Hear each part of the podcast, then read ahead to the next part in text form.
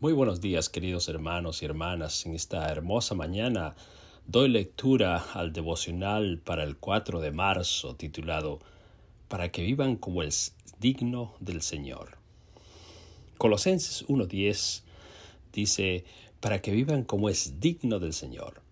Es decir, siempre haciendo todo lo que Él le agrada, produciendo los frutos de toda buena obra y creciendo en el crecimiento y el conocimiento de Dios.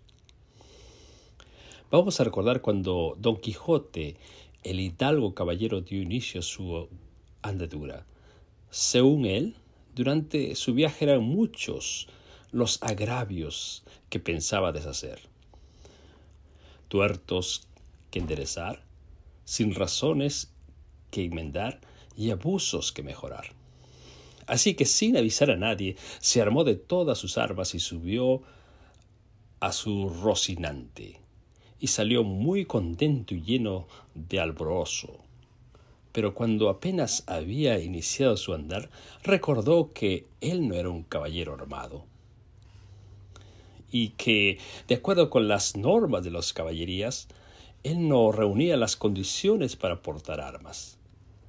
Así que, siguiendo las historietas que había leído en la novela del de Caballeros, y pudiendo más su locura que otra razón alguna, se propuso hacer que el primer caballero que encontrara en su camino lo hiciera caballero, porque sólo un caballero podría armar a otro caballero.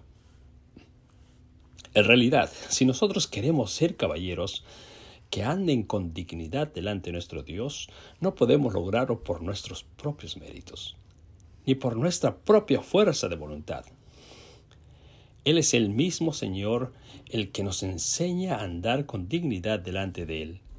En el plan de salvación no hay espacio para los que quieren proclamarse caballeros por sí mismos.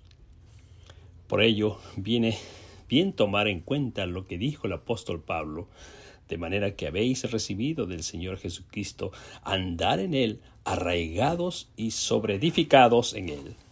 Nuestra andadura se lleva a cabo en Él, es decir, en Cristo.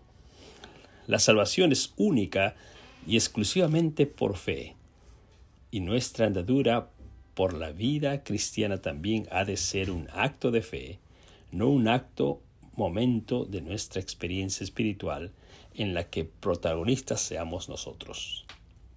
En Cristo, Él es una marca, un antes y un después en nuestra vida.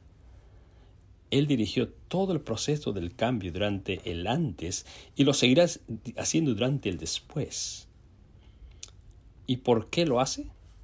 Para que podamos vivir como es digno del Señor, es decir, siempre haciendo todo lo que a Él le agrada, produciendo los frutos de toda buena obra y creciendo en el conocimiento de Dios. Esto según Colosenses 1.10. Que el Señor les dé un bendecido día.